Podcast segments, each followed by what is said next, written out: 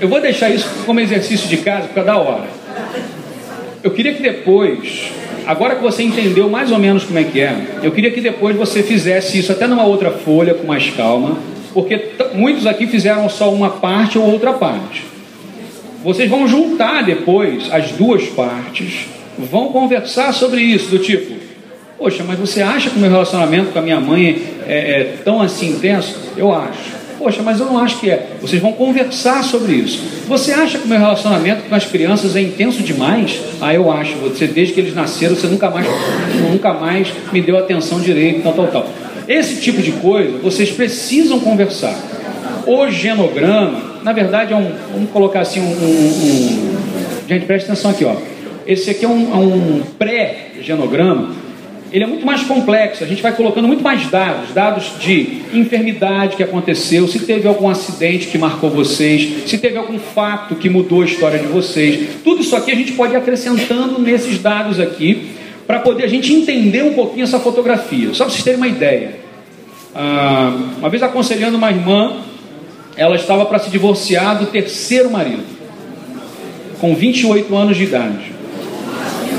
E aí eu fui conversar com ela todos os maridos, ela era uma mulher bonita, Priscila conhece, uma mulher bonita, uma mulher de Deus, comprometida com Deus, e os três maridos traíram ela. E ela se divorciou dos dois primeiros por causa de traição, e estava para se divorciar do terceiro por causa de traição. E ela falou assim: Pastor, parece que tem uma maldição na minha vida.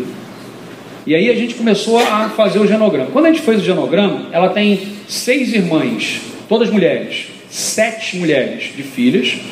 Ah, os maridos todos praticamente ah, não estavam no genograma. O que, que a gente foi descobrir?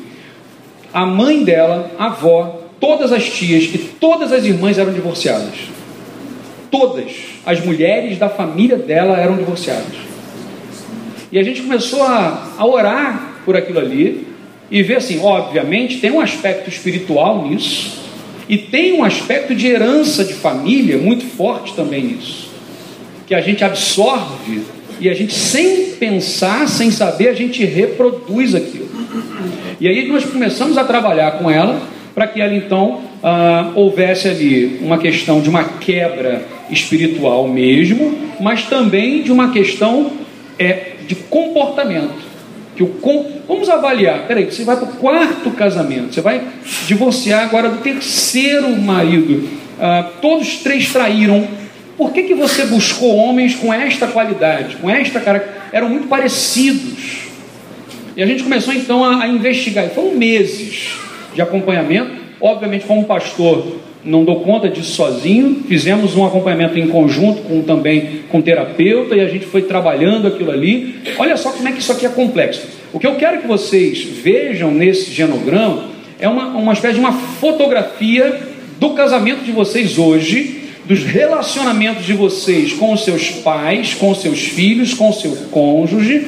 Depois vocês vão cruzar essas informações aqui também. Eu com meu sogro, eu com a minha sogra, eu com meu sogro, eu com a minha sogra, meu pai com meu filho, meu pai com minha filha, minha mãe, vocês vão cruzar. Tá vendo isso aqui a bagunça que fica? É essa bagunça que existe todo dia na trama dos nossos relacionamentos. Se a gente fosse acrescentar aqui os nossos amigos, vai imaginando aí, não tem papel para isso. Você vai botar os amigos, o relacionamento desses amigos com os filhos deles. Aí o filho dele, que é amigo do meu filho, que você não conhece os pais da escola, da igreja, e que se relacionam com seus filhos, que trazem valores para os seus filhos, que trazem valores para o seu marido, que trazem valores para sua mulher. Colegas de trabalho, mesma coisa. Pá, pá, vai multiplicando essa linha de relacionamento. Quantos relacionamentos a gente tem? É muita coisa. Tem uma, uma regra matemática que diz que para você descobrir o número de, de linhas de relacionamento é n vezes n menos n. Deixa eu botar aqui assim atrás. Aí vem a minha veia matemática aqui, né? Assim, é n vezes n menos n. Ou seja, se você tem 10 pessoas no seu nível de relacionamento, 10 vezes 10, menos 10, você tem 90 linhas de relacionamento com 10 pessoas. É óbvio que a gente conhece muito mais do que 100 pessoas, do que 10 pessoas. Talvez a gente conheça mil, mil vezes mil. Ó, mil vezes mil, um milhão menos mil, novecentos e noventa mil, é isso mesmo? Novecentos e noventa e nove mil. São o número de linhas de relacionamento com 100 pessoas. Mil pessoas. A gente dá conta disso? A gente não dá conta disso tudo. A gente não consegue controlar isso tudo. Então, qual é o grande segredo? É que essa base familiar aqui precisa ser saudável. Amém? Amém? Se a gente não tiver a base saudável, não tem medalha de ouro para ninguém. Se a gente não tiver a base saudável, não tem filho saudável. Ah, eu quero que meus filhos sejam saudáveis. Tem um casamento saudável. Eles estão o tempo todo aprendendo e absorvendo de vocês. Se o casamento deles vai ser abençoado ou não, se os relacionamentos dele, quando ele crescer, vão ser abençoados ou não, depende agora do que eles estão recebendo de vocês. A responsabilidade da gente, como pai e mãe, é muito grande. E a gente influencia mesmo sem falar. Porque eles estão fazendo o quê? Eles estão vendo. Até crianças que não estão na fase ainda do cognitivo, né? Mas eles sentem quando tem alguma coisa errada com vocês. Fica doente, dá febre. Se o casal está brigando, está tá na situação, mesmo que não brigue em discussão alta, né? Mas eles sentem a distância de vocês. Então veja bem, os níveis de relacionamento aqui são extremamente importantes. A base e o segredo está exatamente aqui, ó. Ó. Marido e mulher. A gente vai falar e pensar um pouquinho nessas palestras sobre relacionamento com família de origem. A gente vai falar um pouquinho sobre relacionamento de pais e filhos, mas o central, o elo mais forte da família precisa ser o casamento. Sabe por quê? A Bíblia diz que os filhos são herança do Senhor, certo? Mas eles vão ficar a vida inteira com você? Não. Apesar de que alguns pais e mães ainda continuam controlando seus filhos por controle remoto, mesmo depois do casamento. E muitos pais e mães são os fatores primários da separação e do divórcio dos seus filhos, mesmo não desejando isso. Mas pelo comportamento e pela forma que fazem, é assim que acontece. Deixará, pois, o homem, o pai e a mãe, e se unirá à sua mulher, e serão os dois uma só carne. Isso é fácil? Agora me ajuda aqui só para eu tirar isso aqui do meio. Pode botar? Obrigado. Só para tirar a palavra. Obrigado. Não é fácil. E é por isso que eu quero falar com vocês algumas questões rápidas aqui fundamentais. Uma delas, o casamento não vem pronto e acabado. Tem gente que fala assim: casei, acabou. Parece que a conquista termina no casamento, no dia do casamento. Não é. Quando o casamento acontece, está começando uma nova trama, está começando uma nova história. Se talvez alguém está aqui e. Quantos aqui tem menos de 10 anos de casado? Menos de 10. A maioria, né? Quantos tem de, entre 10 e 20? Ok? Quantos tem mais de 20 aqui? Ok. Então a gente tem bastante diversificado. Bacana. A maioria talvez seja aí entre 0 e 10 e, e 10 e 20. Há situações que a gente fala assim: ah, pastor, mas agora já é tarde. Agora, ah, como se diz aí o ditado, Inês é morta. Não tem mais jeito. Eu fui até pesquisar o, o, significado dessa expressão, né? Nunca ouviu falar, não? Depois vocês procurem aí. Muito interessante. Dom Pedro I, ele se casou com uma mulher morta e fez com que essa mulher morta fosse é, rainha e com que todos a, a, a, como é que se fala, reverenciasse depois de morta. Mas a expressão que se surgiu na época foi: agora Inês é morta. É, ela foi assassinada pelo pai dele, pelos, pelos uh, homens que ele mandou arrancar o coração na frente. A história é complicada. Nosso Brasil é uma maravilha também, a nossa história. Então, assim, tem gente que fala assim: casei pronto, está resolvido o meu problema. Não, uma frase que eu tenho aprendido é que se a gente deixa como está para ver como é que fica, fica pior. Se a gente deixa como está para ver como é que fica, fica pior. Normalmente na nossa cultura que é machista, quem normalmente procura ajuda é a mulher. Via de regra é a mulher que procura ajuda, mas já procura também ajuda quando assim, pastor, a gente vai se separar amanhã, o que, é que o senhor pode fazer para a gente se. Aí a gente assim, meu Deus, vamos orar. A gente ora, pede milagre de Deus e depois a gente começa um, processo de acompanhamento. Normalmente, maridos são minoria e muitos são resistentes. Por quê? Porque a gente tem um, aquela era do gelo. Já viram aquela era do gelo? Tem um, um diálogo entre o, o, o, tigre, que era o Diego, e o mamute, que é o Mene, né? E ele fala assim, e a, e a, e a esposa do Mene fala assim: é, vai lá conversar com, com ele. Ele fala assim: macho não fala com macho sobre problema de macho. É a frase mais machista né, que a gente possa cunhar. E é verdade. A gente fala sobre futebol, a gente fala sobre política, a gente fala sobre tudo. Tem um livro, inclusive, que é Homens Além do Futebol e do Churrasco. Eu recomendo que você leia. Marido, homens, né? Homens Além do Futebol e do Churrasco. E tem o outro que é de Larry Crabb, que é excelente, que é O Silêncio de Adão. Já ouviram falar? Lei, homens. Esse não é livro para mulher, não, é livro para homens. Homens. O Silêncio de Adão. Esse livro é fantástico, porque no hebraico a gente consegue provar biblicamente que Adão estava do lado de Eva quando ela comeu a fruta. A gente às vezes tem a ideia de que Eva estava longe, Adão estava fazendo lá o seu trabalho de Deus, e Eva, pecadora, estava longe, e aí sozinha se encantou e comeu. Não. O texto hebraico, em português dá essa impressão, mas o texto hebraico, a gente consegue colocar na mesma cena, um do lado do outro. Adão estava do lado de Eva quando ela dialogou com a serpente e pegou a fruta e comeu. E ele falou o que com ela?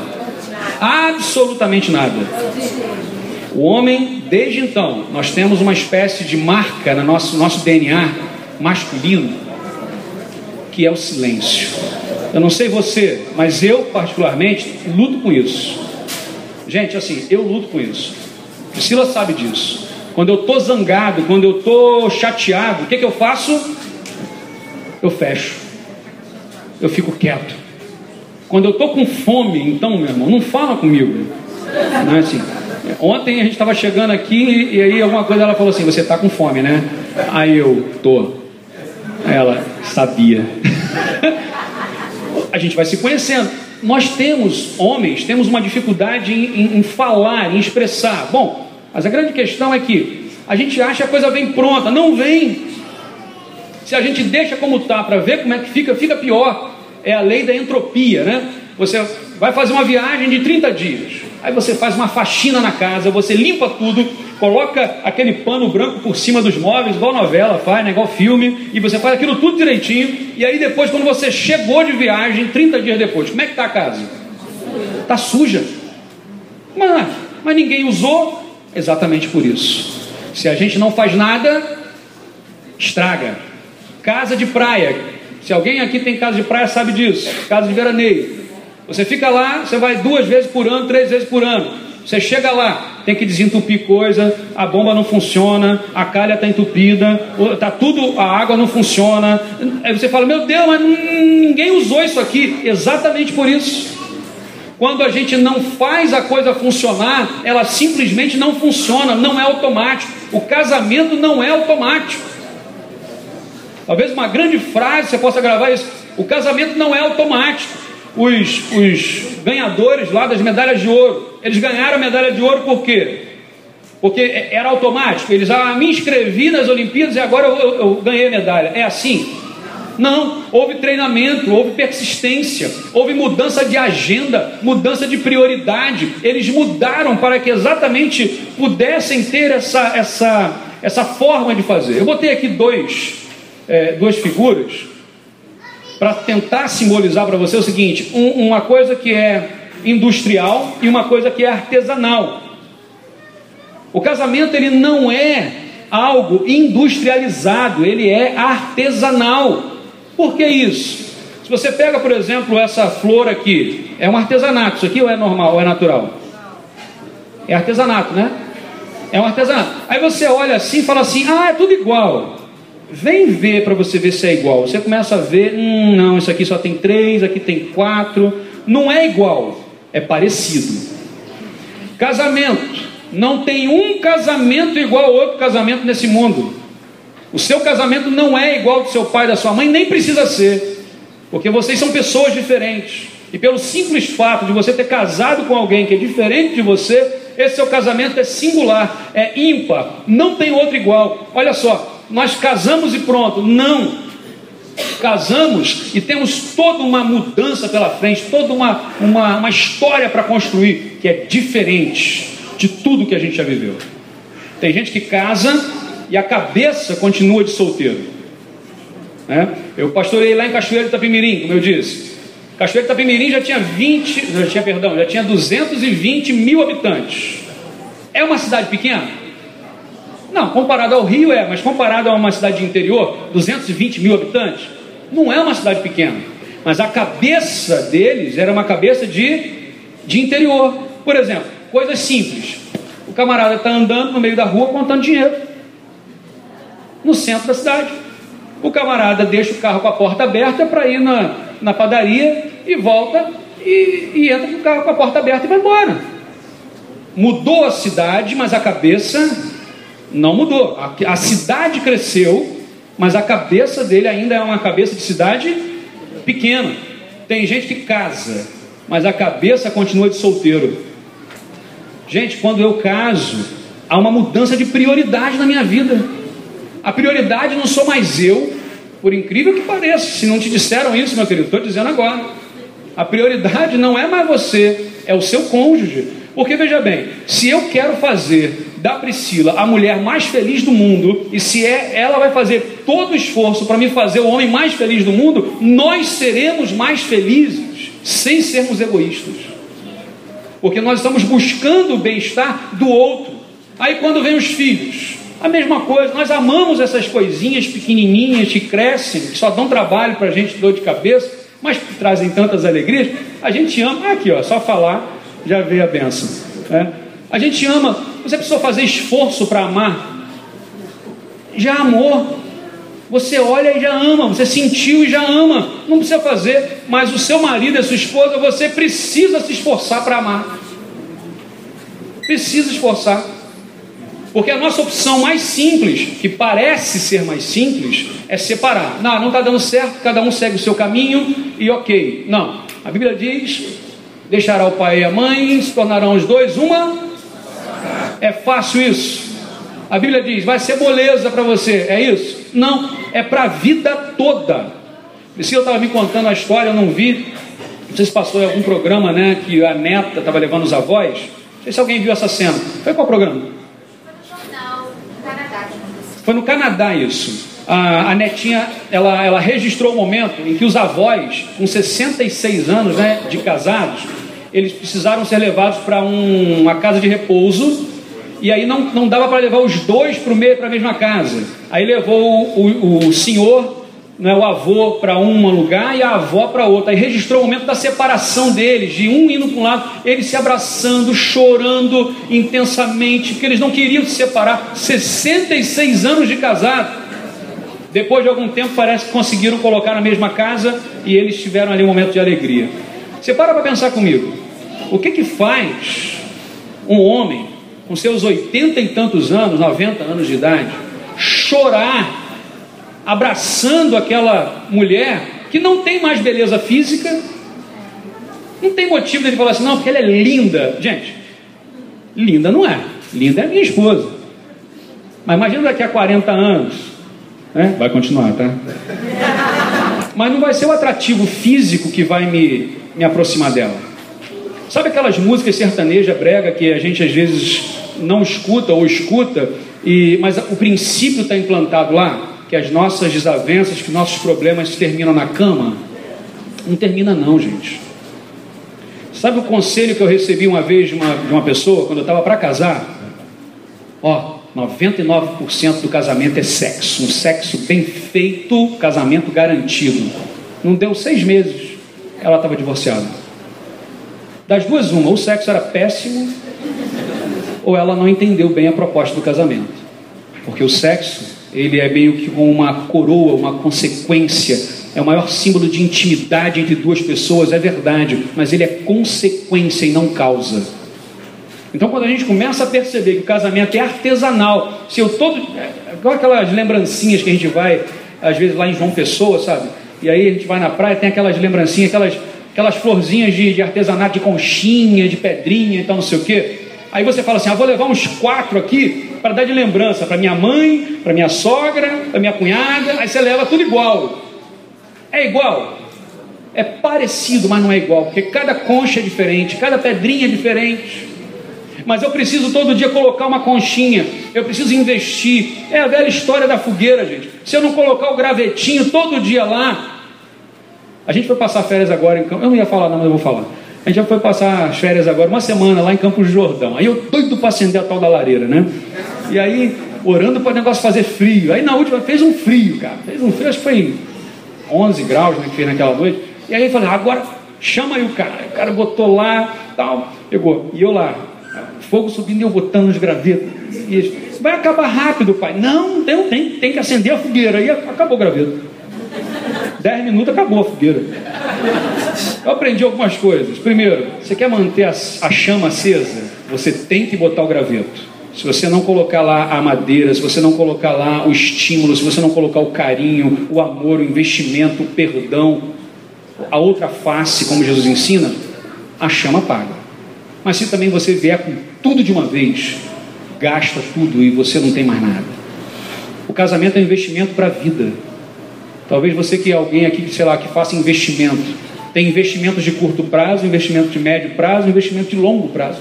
O casamento é um investimento de todos os prazos: curto, médio, longo e para a vida. Não é nem para você resgatar quando você estiver com 70 anos, não. É o resto da vida. Quando você estiver com 90 anos, se alguém falar assim, você vai ter que sair agora, você não vai poder ficar junto, não. É abraçar e chorar. Eu falo, não posso ficar longe dela, porque nós somos uma só carne. Mas foram, ó, anos de história. A outra questão fundamental é de que a separação é possível. Sabe por que, que é possível? Não é porque a Bíblia diz assim, ah, se não der certo, separa. Não, a Bíblia não diz isso. Ah, mas lá na Bíblia está dizendo que tem uma exceção que Moisés colocou, o Novo Testamento reforçou, que se houver isso, bem claro está na Bíblia, pela dureza do seu coração. O divórcio só era permitido pela dureza do coração, não era regra, não era nenhuma exceção, era uma possibilidade muito distante, mas pela dureza do coração. Agora, se a gente é tão diferente, se a gente é pecador, falível, se o Evangelho não isenta a gente de tribulação, porque não isenta. A Bíblia diz: no mundo vocês vão ter o que?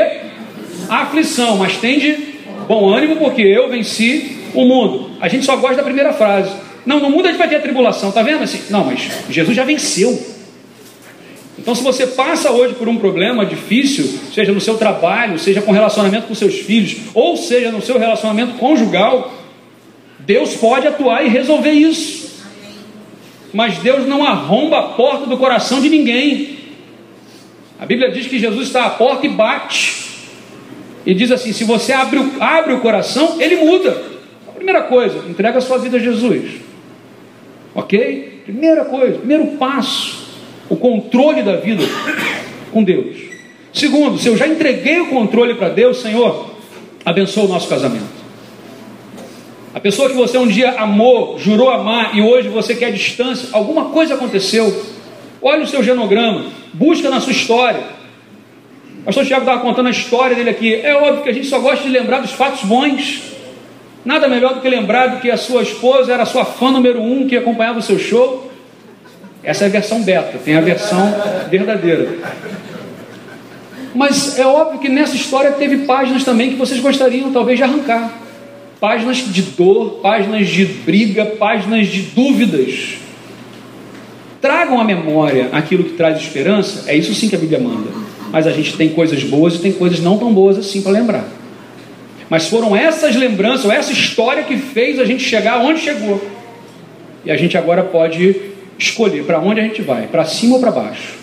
Eu escolho viver a vida em celebração ou em autocomiseração eu prefiro viver a minha vida celebrando as vitórias, resolvendo os problemas, ou eu prefiro viver a minha vida me lamentando e procurando caminhos mais aspas abertas mais fáceis.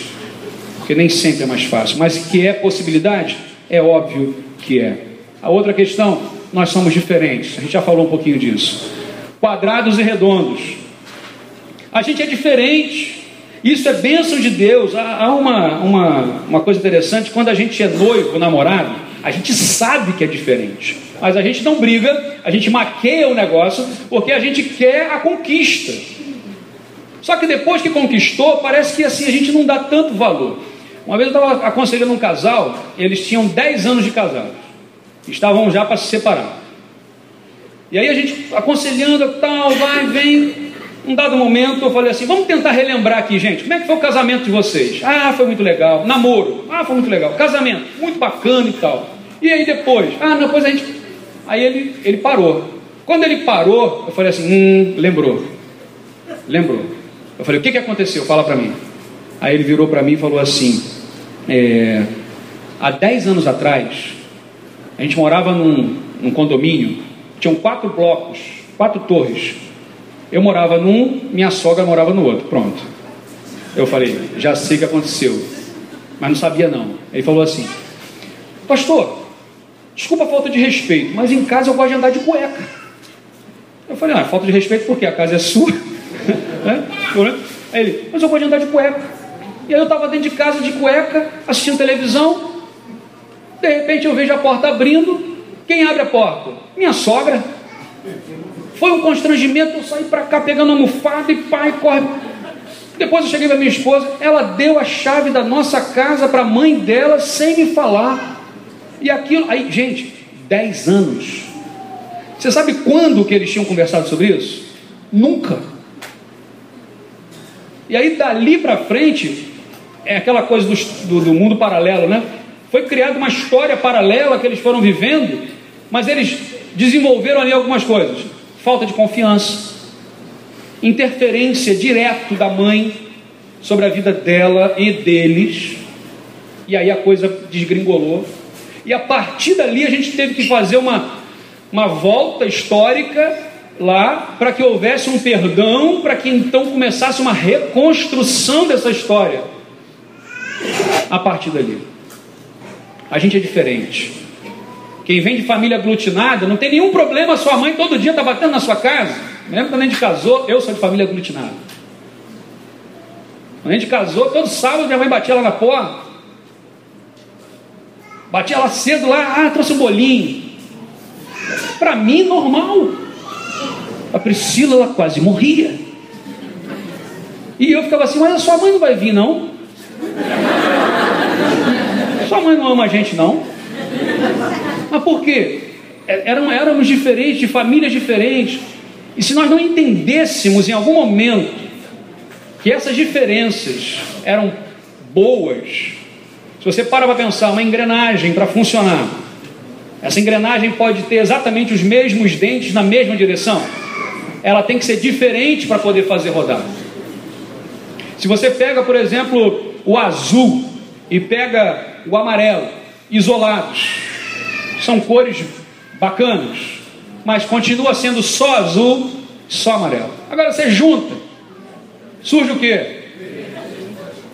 Você agora tem o azul, você tem o amarelo e você tem o verde. Ou seja, quando a gente casa, algo novo aparece. Não é só mais o João, não é mais só a Priscila. Agora tem o João e a Priscila. E esse casamento é algo novo, é algo que não existia nesse mundo. Ele, ele passou a existir. É algo que, se nós não tivéssemos casado, nunca haveria. É algo novo, é algo simples da gente entender, mas tão difícil da gente praticar. Somos diferentes. A pergunta é: você está preparado para olhar para sua esposa, para olhar para o seu marido agora e simplesmente olhar para ele e falar assim: caramba, você é tão diferente de mim, mas eu te amo e Deus me desafiou a amar você. Dietrich Bonhoeffer, já leram sobre ele? pastor luterano que morreu dois dias antes do fim da Segunda Guerra Mundial, assassinado, preso por uma ordem de Hitler. Esse homem foi preso porque lutou contra o nazismo e ele aconselhava os casais da sua igreja da cadeia, da prisão. E tem uma, uma cena muito bacana de que ele estava aconselhando um casal que estava para se casar. Ele ia realizar o casamento da cadeia, remotamente. E ele, aconselhando o casal, falou para eles assim: Olha, até aqui o amor de vocês sustentou o relacionamento. Mas a partir de agora, é o relacionamento de vocês que vai sustentar o amor. Se o amor de vocês está abalado, é preciso ver o relacionamento.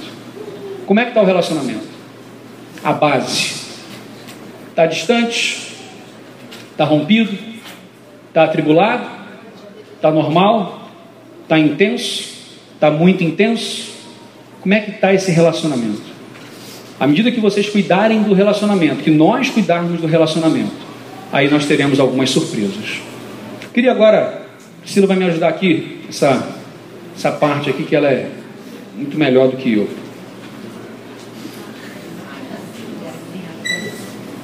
A gente vai fazer agora uma experiência, um troca-troca, tá? Queria que as esposas colocassem os sapatos dos seus maridos e os maridos tentassem encaixar aí no sapato da esposa. Vamos trocar um pouquinho de lugar. É quem tá de chinelo se deu bem, mas vamos ver. E a gente vai experimentar andar um pouquinho agora por esse salão, usando o calçado do outro. Vamos lá. Ok, olha só, para aí, aonde você está? Só presta atenção aqui agora, ó. Em pé, sentado, olha para mim. Olha aqui, olha aqui.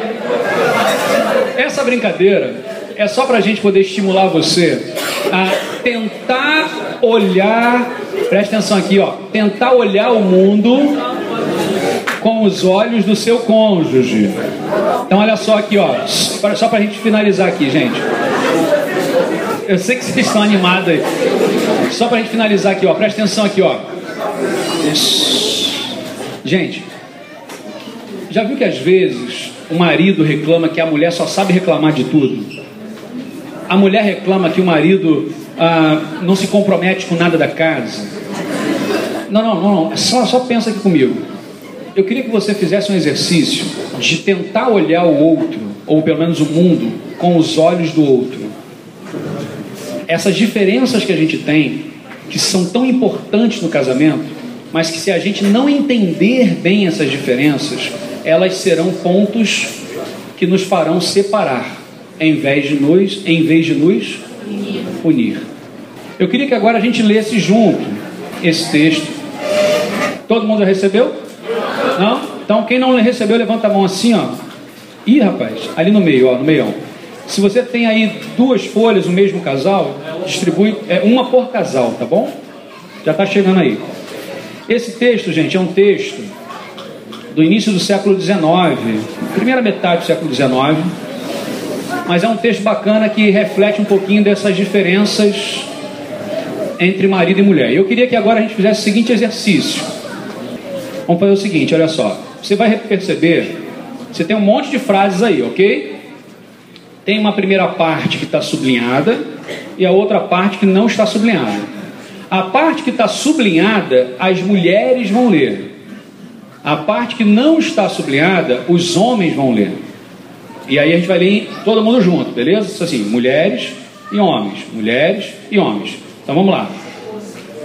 O homem é a mais elevada das criaturas. A mulher, o mais sublime dos ideais. Deus fez o homem um trono. Para a mulher, um altar. O trono exalta. O altar santifica. O homem é o cérebro. A mulher, o coração.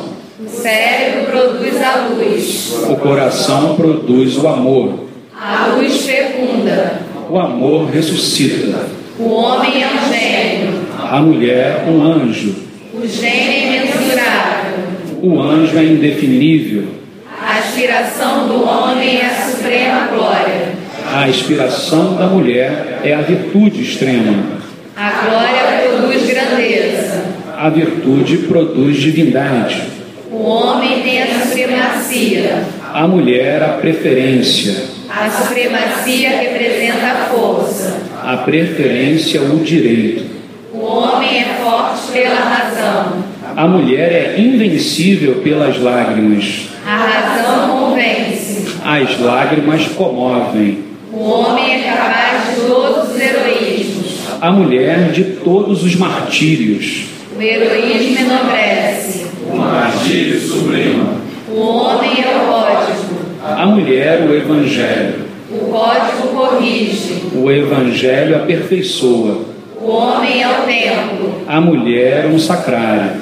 Ante ao templo descobrimos. Ante ao sacrário ajoelhamos. O homem pensa. A mulher sonha. Pensar é ter um cérebro. Sonhar é ter na fronte uma auréola. O homem é um oceano. A mulher, um lago. O oceano tem a pérola que embeleza. O lago, a poesia que deslumbra. O homem é a águia que voa. A mulher, o ruxinol que canta. Voar é dominar o espaço. Cantar é conquistar a alma. O homem tem um fanal, a consciência.